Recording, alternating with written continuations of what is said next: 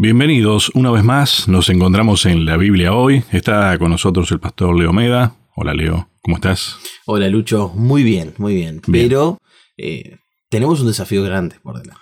Y eso, de alguna manera, me pone, ¿cómo decirlo? Em, tengo la expectativa de saber cómo vamos a cerrar este trimestre. Expectante, estaba buscando la palabra, sí. Eso, expectante. Sí, sí, porque cerrar Tenés cara de expectante en este momento. cerrar un trimestre es un desafío. Tenemos que cerrar, ¿no? Es un plus en realidad porque es un tema más. Claro. Un tema de cierre. Claro, porque naturalmente el trimestre tiene 13 sábados, décimo tercer, hablamos, ¿no es cierto? De paso, en las iglesias juntamos generalmente en el décimo tercer una ofrenda especial. Mm. Recordarás, se sigue haciendo. Y este trimestre tiene 14. Claro. Uno más. Ahí. Acá decimos chapa, ¿no? Cuando algo te viene un extra. un extra, sí, un plus. Bien. Interesante el título de este cierre. Porque al fin y al cabo todo lleva a, me parece, ¿no? Efesios en el corazón. Esperemos que se haya logrado esto. Tal vez no sería mala idea repensar, porque es un poco lo que hemos venido tratando de hacer junto con Pablo, ¿no? En el corazón, tenerle solo cariño, porque el corazón es símbolo del amor, del cariño, ¿no? Pero en este caso va mucho más allá. ¿No? En el pensamiento hebreo, Lucho, el corazón es el centro del entendimiento, ¿no? Por eso. Entonces, me parece que acá el autor, el teólogo que hizo esta lección, juega con eso un poco, ¿no? Porque creo que Efesios a lo largo de este trimestre ha pasado por distintas áreas de nuestro ser, ¿no es cierto? De paso, es la intención de Pablo. Sí. Ya lo vamos a ver. Llegar a todos, vos lo decías también fuera del aire, en todos lados. Eso es importante. O sea, Pablo quiere por inspiración del Espíritu Santo, modificar toda nuestra realidad previo a conocer a Dios. Ahora que lo conocemos, hay cosas que tienen que cambiar. Y obviamente el corazón tiene que estar atravesado, ¿no? No por nada la Biblia Lucho va a decir que Dios hace una cirugía a corazón abierto. Sí. Y Efesios creo que estos aprendizajes tienen que quedar colocados en el centro de nuestras emociones, en el centro de nuestro entendimiento, ¿no? A ver, a mí me pasa con, eh, me sorprende y hasta cierto punto digo, bueno, sí, claro, pero es tan obvio. Mm.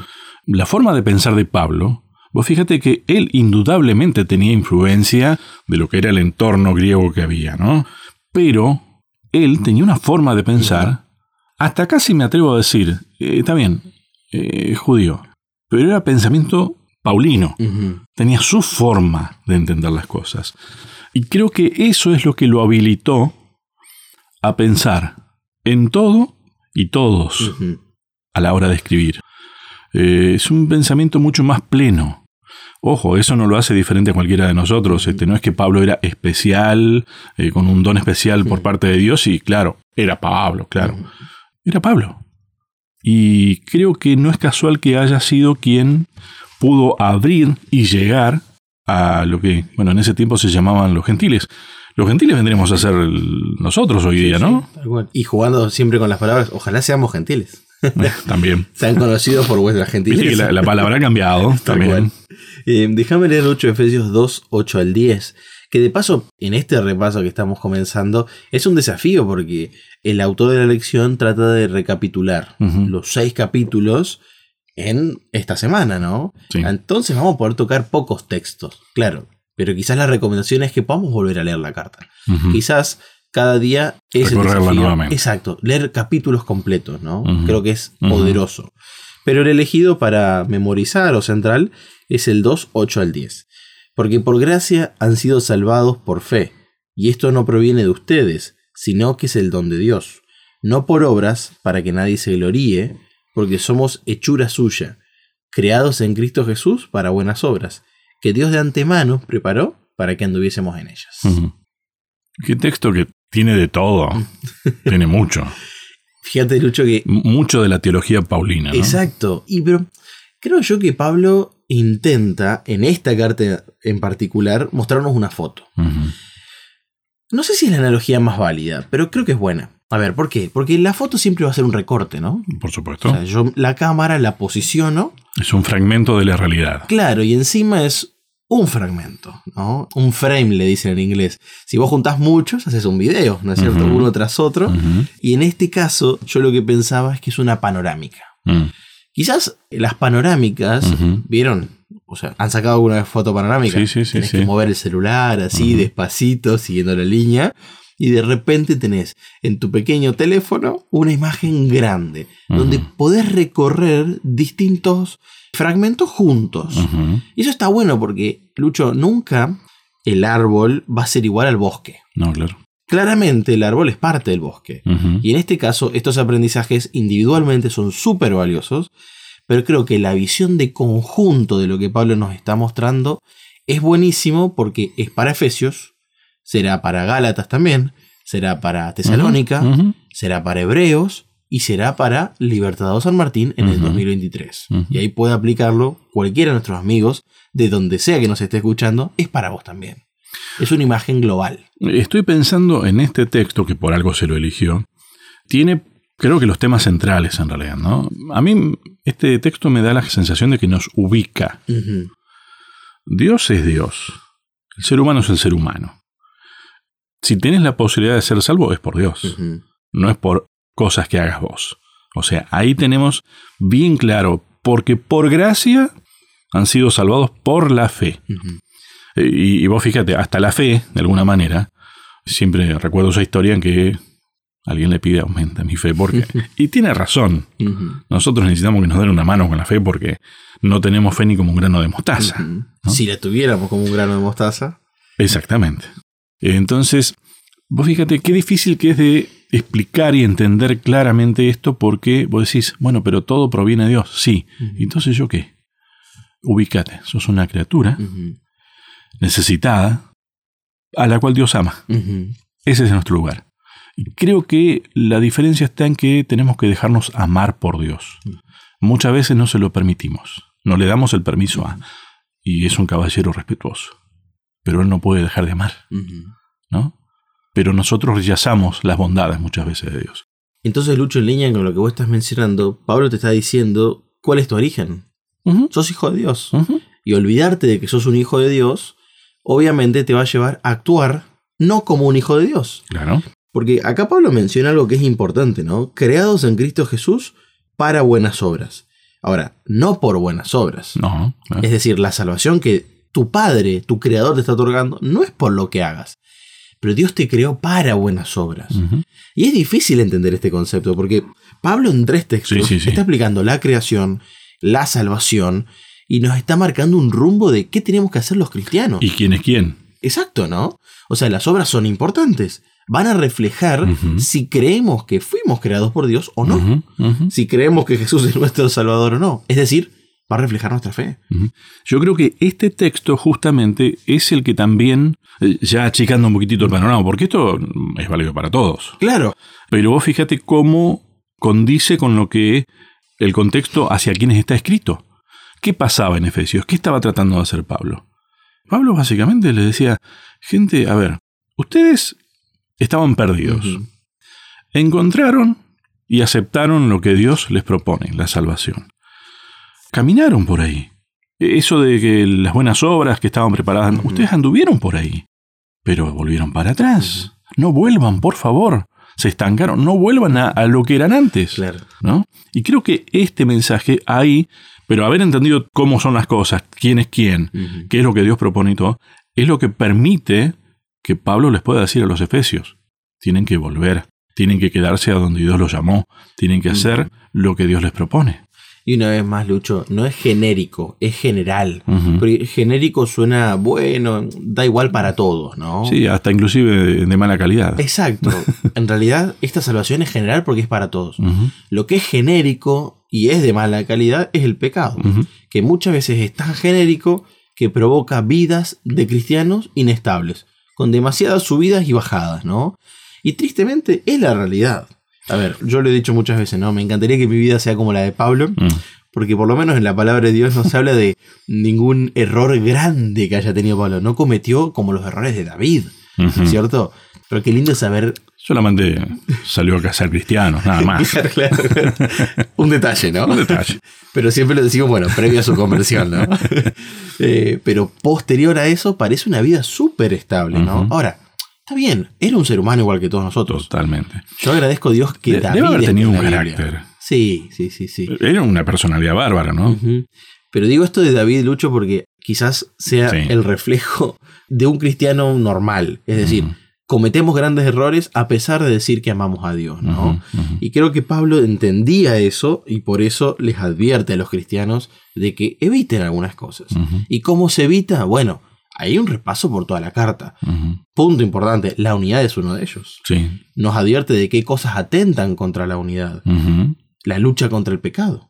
Tuvimos las últimas semanas cargándonos de herramientas, de armas para luchar contra el pecado, ¿no?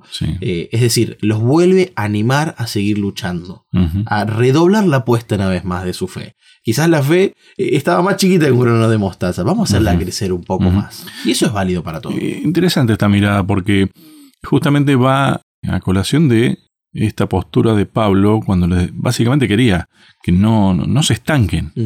¿Y cómo reforzar esa fe? Porque el tema acá es que falló la fe. Claro. ¿No? Dejaron de creer. O se diluyó. Y creo que es peor la dilución porque vos crees que tenés la fe, pero está diluida. Y la propuesta esta de avanzar, de crecer, de tomar las herramientas necesarias, es justamente una de las formas de reforzar la fe. tal cual. Ni siquiera es por ir a combatir, ¿no? Y que deje de ser algo diluido y pase a ser algo concentrado. Que muchas veces Pablo usa ese juego, ¿no? Cuando habla de la alimentación, ¿no? Claro, tal cual. Alimento sólido, sí, Sí, sí, sí, sí. Bien, todavía no hicimos ni siquiera un resumen de los temas, ¿no? Pero lo importante es que esta lección es esto, es un resumen, ¿no? Una recapitulación. Bien. Si yo te tuviera que pedir que recuerdes. Está difícil porque hay varias cosas para elegir, ¿no? Pero alguna imagen que haya quedado en tu mente de, todo este recorrido de Efesios. Después te voy a preguntar lo mismo, tal vez en el próximo bloque o bueno, en un ratito, palabras que te hayan quedado de... Pero empecemos por imagen. Quizás por una cuestión de, de lo que accede a mi memoria más rápido, ¿no? La de corto plazo quizás, mediano, la imagen de la batalla. A mí me quedó muy, muy patente, muy marcada. Fueron los últimos temas. Sí, sí. Pero me quedo con esta imagen. No pelearme con personas. Pelearme con el pecado. es distinto, es diferente. Porque la batalla la tengo yo. O sea, ya no la tengo con otra persona. Es mi batalla personal, individual. Y obviamente tiene un aspecto colectivo. Pero me quedé con esa idea de estoy batallando. Eh, Vos sabés que me, ahora que mencionas esto, es una batalla interna también, ¿no? Y vos fíjate que qué cosa rara. Si uno tiene que sacar cosas, es como que eh, hay que estar lo más despojado posible. Pero la propuesta que hemos visto en Efesios es de colocarse toda la armadura, ¿no? La panoplia era la palabra, ¿no? Completa. sí, sí. Este, y uno dice, bueno, pero con eso no. Uno impide que uno pueda eliminar algo tal vez, ¿no? Sacar del, del cuerpo, de la mente cosas. Y sin embargo, me parece que ahí es donde vale una palabra que yo te dije que a mí me gusta mucho, que es impregnar. Hasta le aplicamos este, leyes, de la física. Dos cuerpos no pueden ocupar un mismo espacio. Si uno se pone la armadura completa, se impregna de esa armadura. La armadura y uno pasa a ser una misma cosa. Por lo tanto, no hay lugar para aquello que no tenga que estar dentro de uno. Tal cual. Y ese es el camino de aprendizaje hacia, hacia la vida eterna, ¿no? la palabra de Dios, bueno, todo lo que signifique la, estructura, el Espíritu Santo, la, armadura, todo, ¿no?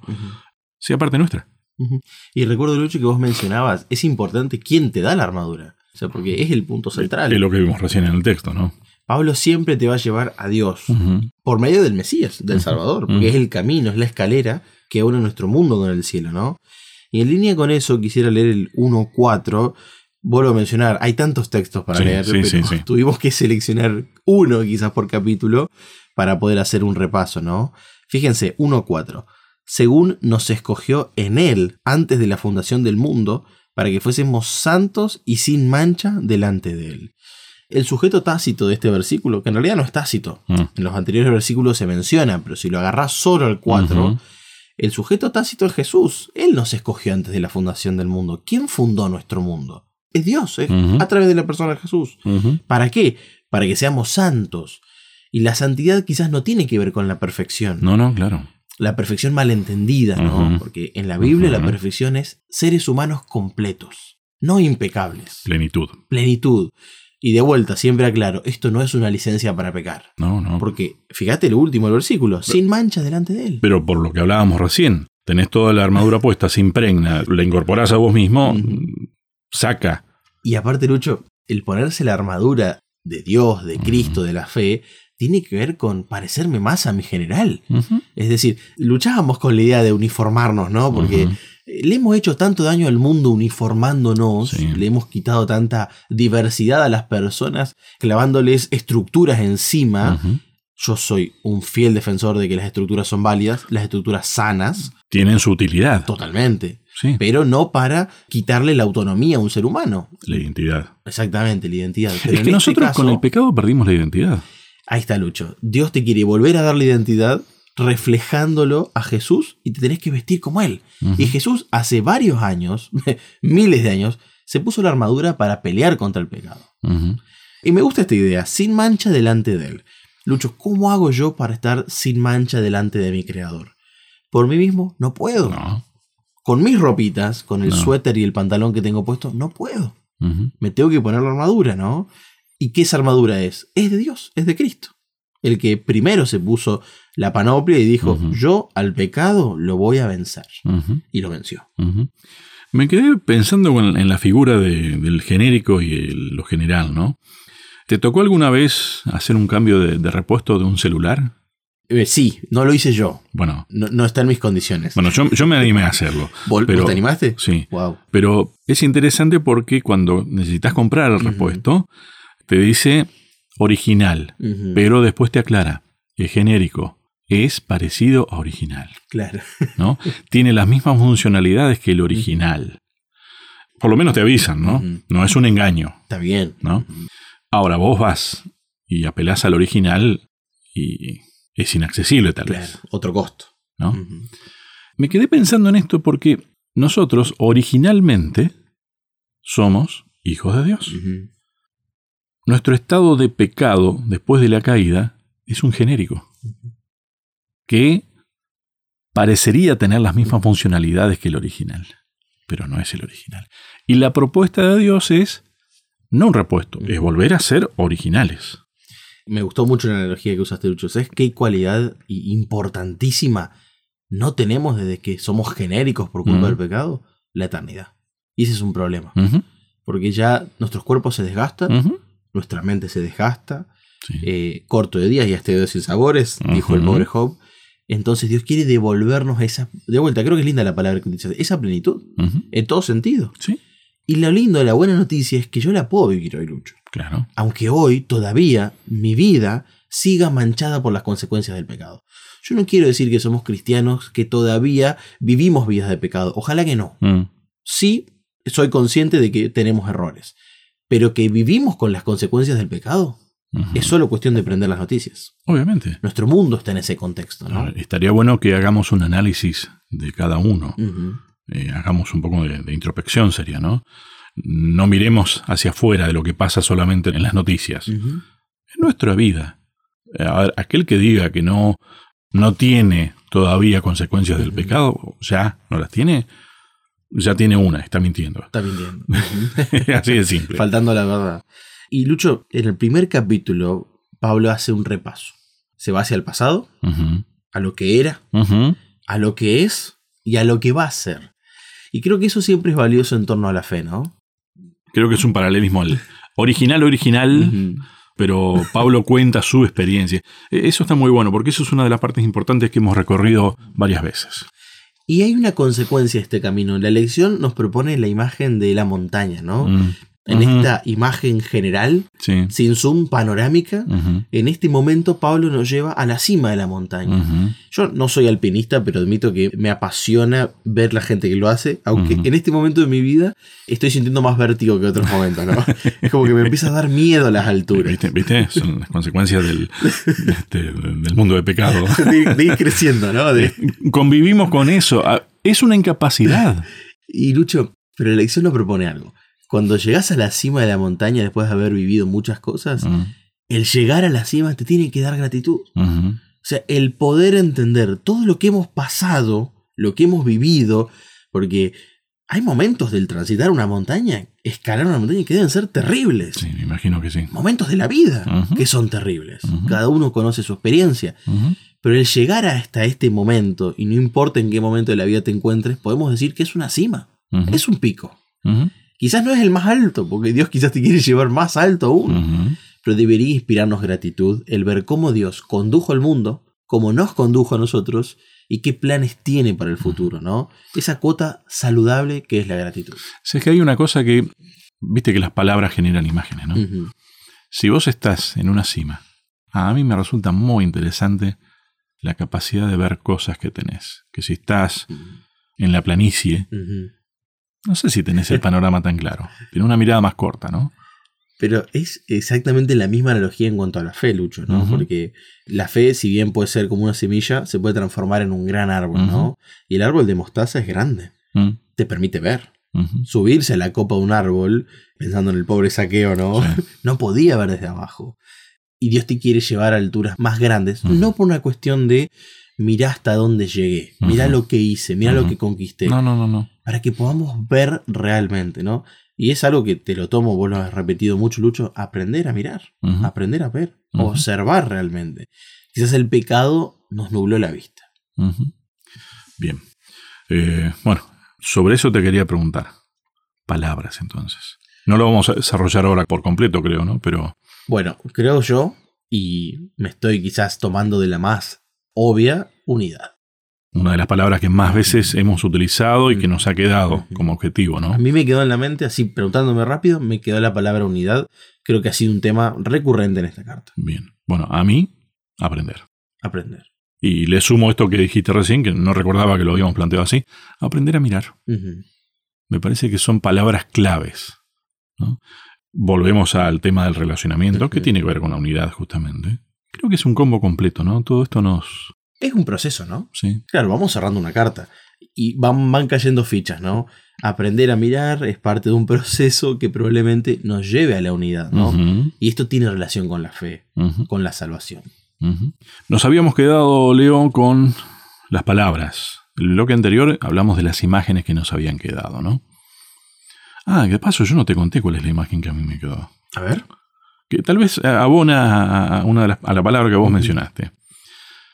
Yo la imagen que, creo que me impactó más fuerte en, todo este recorrido de Efesios fue esa idea de el esclavo sentado junto con su patrón. Mm, fuerte, ¿no?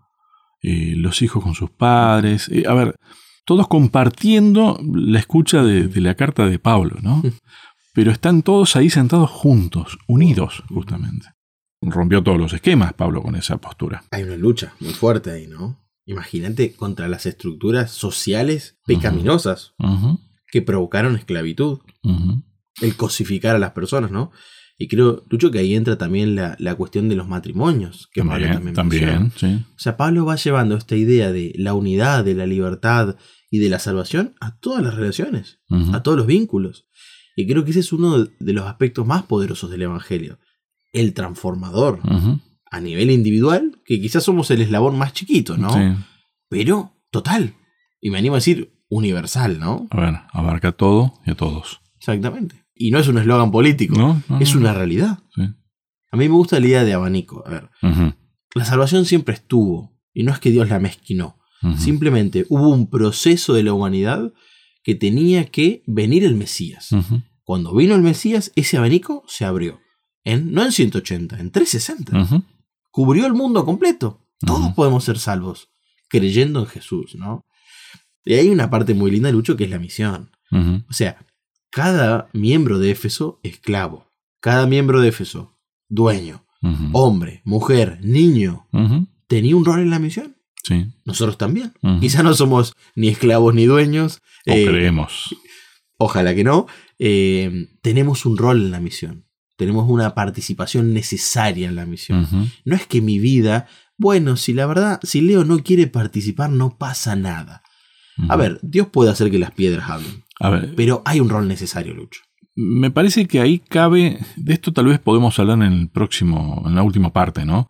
Pero creo que hay algo que hemos tratado de hacer todo el ejercicio durante todo este trimestre, que es la reasignación de, significados, de volver a entender ese aprender a mirar, ¿no? Pero creo que esto también es importante, reasignar un significado más pleno, más correcto al tema de misión, porque la misión tiene que impregnar tu vida. Totalmente. No necesariamente tiene que ser una estructura de que se hace esto así y no de otra forma. ¿No? Sí, sí. A ver, que es necesaria y que ubica y que te guía a cómo hacer, bien. Pero creo que tiene que estar impregnada más bien. Y no, no la estructura de que esto es así y nada más. Esperemos, a ver, por ejemplo, que este programa esté cumpliendo eso, la misión. Tal cual. ¿No? Lucho, en el capítulo 2, Pablo describe el pasado sombrío de su audiencia. Porque hay un pasado. Y probablemente todos nosotros tenemos un pasado, quizás de distintas dimensiones de sombrío, ¿no? O sea, capaz hay pasados peores que otros, eso me quiero referir. Pero la solución es la misma. ¿Sabes qué pasa? Que ahí es donde tenemos que eh, reasignar otra vez un, o reaprender un concepto. No pensemos en cosas malas que hayamos hecho o cosas malas que hayan hecho la gente de Efesios en ese caso. Vos podés haberte portado bien toda la vida, ser un señorito, pero sin Cristo es sombrío. Tal cual. Tres puntos. Él nos dio vida con Cristo. No hay otra. Segundo punto, nos elevó con Cristo. Y tercer punto, en el cielo nos hizo sentar con Cristo. Esto es un proceso ascendente. o sea, la imagen de la montaña es válida, ¿no? Sí, sí, sí. Claro, Pablo nos está hablando de un, pasado sombrío, oscuro. Te hace pensar en, la profundidad. O sea, Dios te saca de un pozo, te levanta, te sacude el polvo y te lleva a lo más alto posible, ¿no? ¿Te acuerdas que dijimos que en Efesios Pablo era la carta? Fíjate vos, él tuvo un pasado sombrío, pero él creía que no. Él estaba convencido de lo que él creía y de cómo vivía. Cuando yo te decía, bueno, no, casaba cristianos. él estaba convencidísimo de eso. Y qué sombrío del pasado, Lucho, ¿no? Pero para él no era sombrío eso. Para él eso significaba la luz plena, te diría. Claro. ¿no? Sin embargo, se tuvo que encontrar con una luz que lo, lo dejó ciego prácticamente, ¿no? Y ante eso, ante ahora. lo dejó ciego, pero lo, le enseñó a mirar. Tal cual. O sea, ante esta nueva forma de ver, que en realidad lo que hizo Dios fue sacar las cataratas de Pablo, que ya estaban previo a su intervención divina. O sea, Pablo no estaba viendo la realidad. Una vez que Pablo logra ver por intervención divina, se da cuenta que no es un mero espectador de los acontecimientos. Y creo que ese es el llamado para nosotros también. Nosotros no podemos sentarnos en la silla como si esto fuera una película que voy al cine a ver. No podemos ser meros espectadores. Hay riesgo, Lucho, en ser meros espectadores. Por otro lado, ¿no? Creo que vos fuiste muy claro. La misión no es solo esto. La misión es un estilo de vida. Debería impregnar todo lo que hago. Es decir, que cada cuestión que yo hago tenga el objetivo de glorificar a Dios. Pero que al mismo tiempo es un, es un conservante. Es sal. Es así. Viste que cuando vamos intentando redondear ideas, vamos a ir uniendo con un montón de conceptos de la Biblia. Creo que por eso es valioso Éfeso, porque es una imagen global. De vuelta lo mencionamos, ¿no? Lucho, dos cositas que me quedaron marcadísimas. La muerte de Jesús tiene beneficios verticales mm. y horizontales. Otra analogía que nos hace ver la lección, es decir, tiene un alcance general. Es una red que cubre, que llena todo el mundo, para todos. Qué desafío, ¿no? Saber que nosotros tenemos que ser iglesia donde todos tengan un lugar. wow. wow. Está difícil hacer otro comentario, ¿no? Eh, eso no es unidad. Y eso no es todo un proceso que tenemos que aprender. Vos fíjate que es interesante, ¿no? A veces da un poquito de miedo decir algunas cosas, ¿no? Porque Pablo rompió estructuras. Y todos queremos ser como Pablo. Vamos a romper estructuras entonces. Pero tenés algo mejor para proponer. Pablo estaba tratando de hacer lo mismo que hizo Jesús. Una de las cosas que hizo Jesús en esta tierra fue no, muchachos, tenemos que entender lo que les quise decir cuando yo les dije esto. ¿Te acuerdas del caso del, adulterio, no? Creo que es el más emblemático. Sí. Cuando explicó, no, ustedes creen que el adulterio es esto y nada más. Pero si ya lo pensaron, si ya esto, si ya aquello, ya está. Claro.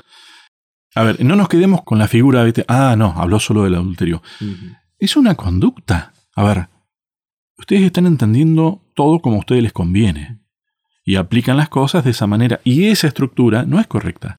La estructura que Dios te propone es, vayamos a la original, ¿no? Es mucho más pleno lo que yo estoy queriendo decir, dijo Jesús en ese momento.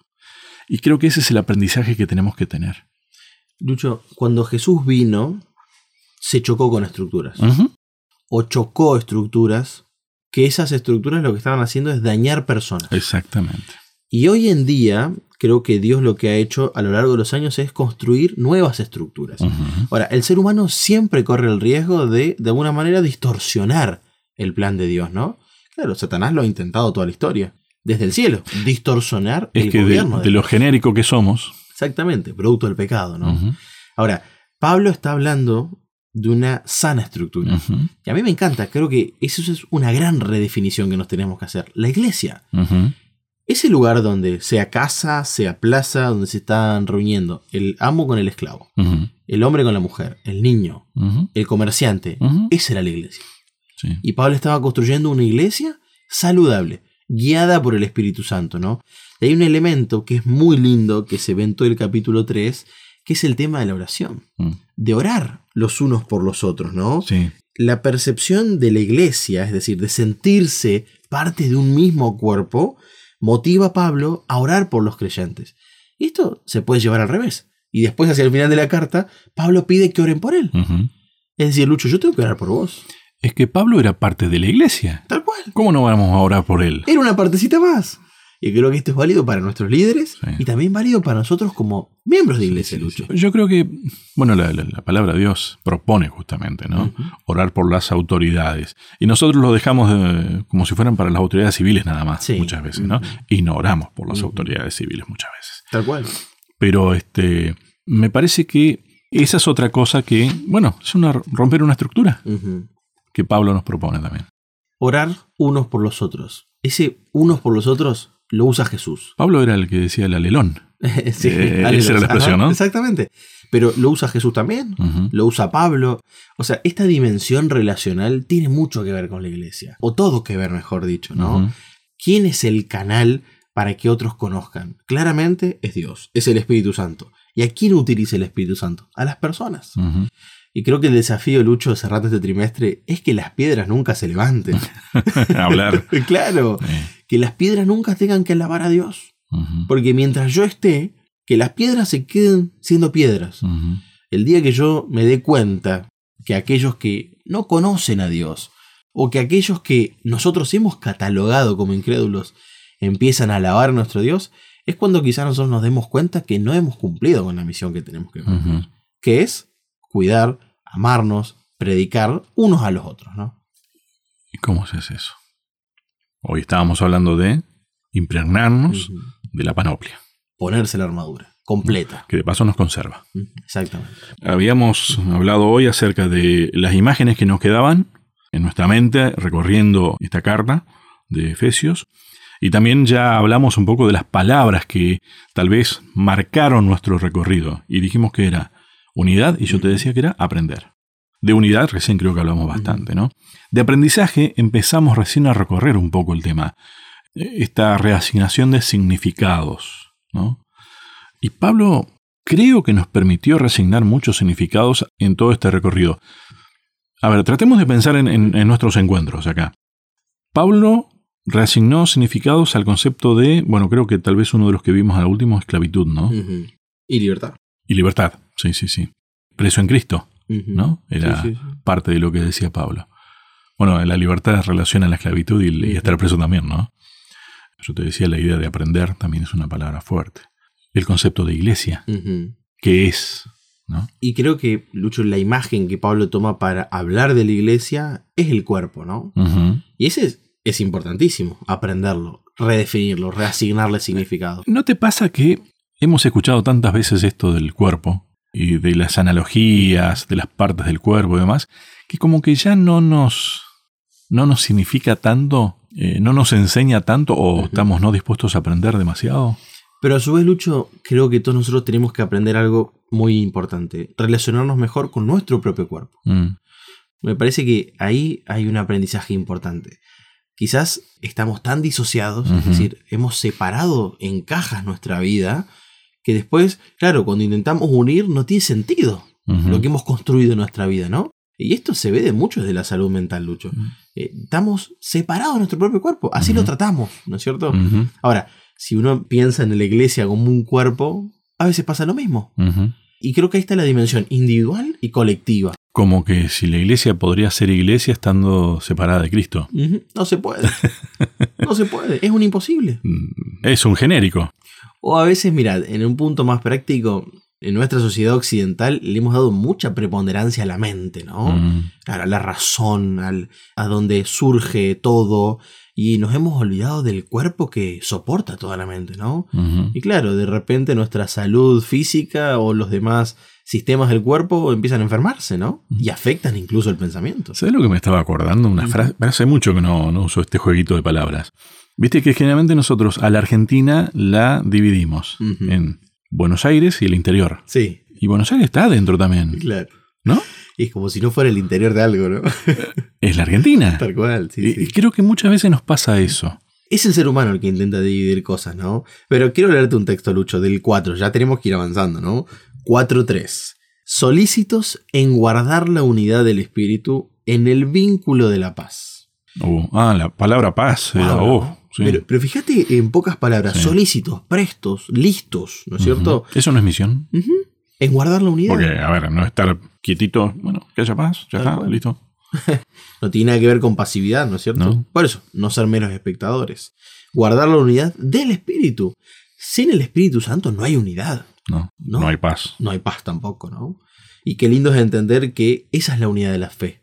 La del Espíritu Santo tiene que ver, obviamente, con guardar esto y que es un vínculo de la paz. De vuelta el aspecto relacional, ¿no? A ver, dicho en, en lenguaje más sencillo, Pablo no estaba proponiendo más bien que aprendamos a llevarnos bien unos con otros. Totalmente. Y nos pone siete ejemplos. Los voy a repasar porque están ahí en la Biblia, ¿no? Los siete unos. Un cuerpo, un espíritu, una esperanza, un Señor, una fe, un bautismo, un Dios y Padre, ¿no? Por si no nos queda claro cómo Dios pensó la realidad. Ahora, eso no lo entendemos como si no tuviera nada que ver con nosotros, como si fuera algo externo a nosotros. Y ahí volvemos a disociar, Lucho, ¿no? Es como, ¿No? bueno, lo que pasa en el cielo es otra cosa, y lo que sucede acá, bueno, mira, esta es mi realidad, ¿no? Pero acá lo que te está diciendo es, la realidad es una, nuestra realidad es espiritual, estamos en un conflicto, Bien. si no nos tendríamos que poner la panoplia. ¿no es cierto? Y estamos unidos, es decir, si yo caigo, voy a afectar a mi compañero, pero lo bueno es que mi compañero me puede ayudar. Por eso es tan valioso el Antiguo Testamento, ¿no? Sí. Andar dos juntos si no estuvieran de acuerdo. sí. Si uno cae, ¿no es cierto? El otro lo puede levantar. Hay del que anda solo. En la iglesia no deberíamos sentirnos No. solos, Lucho. Ese es un buen punto, ¿no? Sí. Bien. Eh, wow.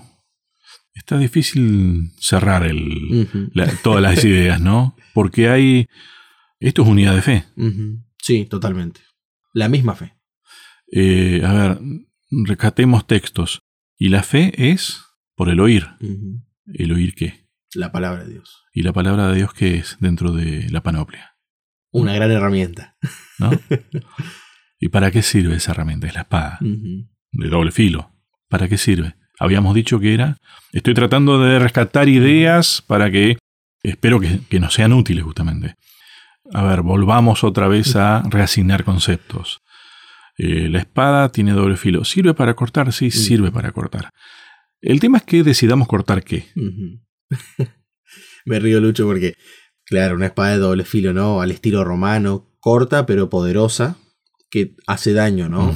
En este caso yo siento que a veces la hemos usado para cortar cabezas. claro. Y en realidad es para hacer cirugías a corazón abierto. Mm, Para cambiar corazones de piedra por corazones que bombeen sangre y que lleven vida.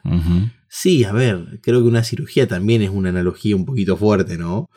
Pero no la hacemos nosotros. No estamos hablando de cosas este, así nomás, ¿eh? No, estamos hablando de una cirugía importantísima, un reemplazo de corazón.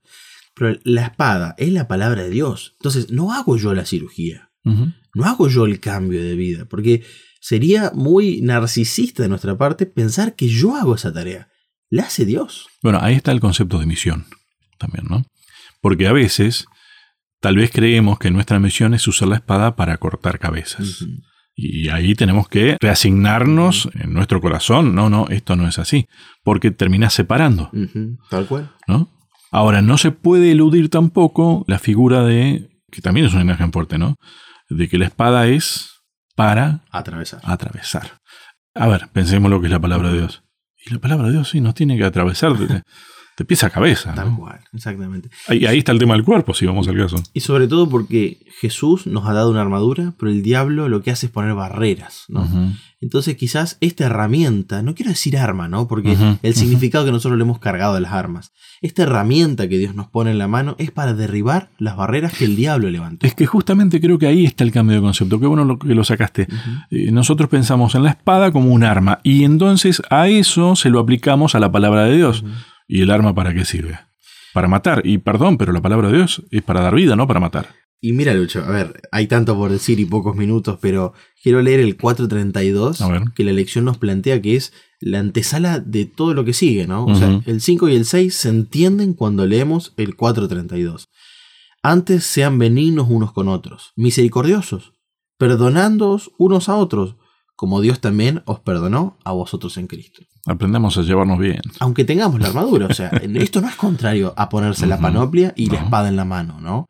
De paso, no lo mencionamos, pero el escudo y la espada nos protegen de las estratagemas, de estos engaños del diablo y los dardos encendidos de fuego. Esas trampitas también que no vemos. Tal cual. Y dice estratagemas de hombres, ¿no? Porque el diablo ha corrompido al ser humano.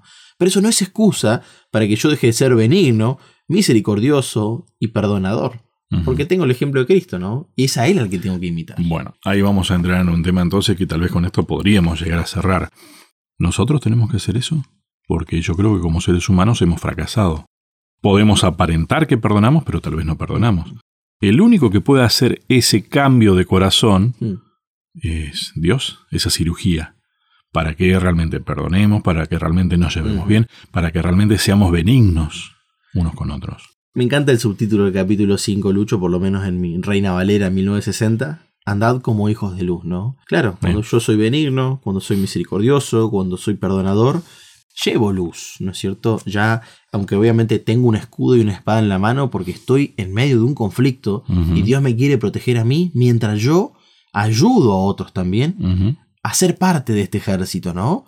Ando como un hijo de luz, llevo luz. ¿A dónde? ¿A donde hay oscuridad? Es decir, donde otros necesitan conocer de Jesús. ¿Esas no son las buenas obras que Dios preparó de antemano para que anduviésemos en ellas? Volviendo al principio, ¿no? es eso. Eh, naturalmente, al ser genéricos nosotros, no nos sale. Y yo creo que Dios de a poco nos va incorporando en este camino el volver al original para poder, poco a poco, con un aprendizaje, un camino de aprendizaje, ir pudiendo vivir conforme a esas obras preparadas de antemano, ¿no? Para que andemos en ellas. Qué lindo el, texto número 10, ya lo hemos leído, porque somos hechuras suyas, o sea, creados en Cristo Jesús para buenas obras. Creo que este puede ser quizás la nota para terminar, Lucho. O sea, somos hijos de Dios. No solo criaturas, ¿no? No somos algo hecho, somos alguien hecho por Dios. Volvamos a tomar esa identidad. Porque creo que la redefinición más grande que hizo Pablo en Éfeso es la identidad. Es volver a decirles a estos cristianos que son hijos de Dios y que eso significa un montón en sus vidas, tanto así que puede tener un impacto en la vida de los demás. Bien, Gracias, Leo. Gracias a ustedes. No te pregunto próximo tema porque estamos cerrando un tema con un plus inclusive, ¿no? Así que queda como gancho para volver a encontrarnos en algún Por supuesto que sí. A cada uno de ustedes muchas gracias y hasta un próximo encuentro.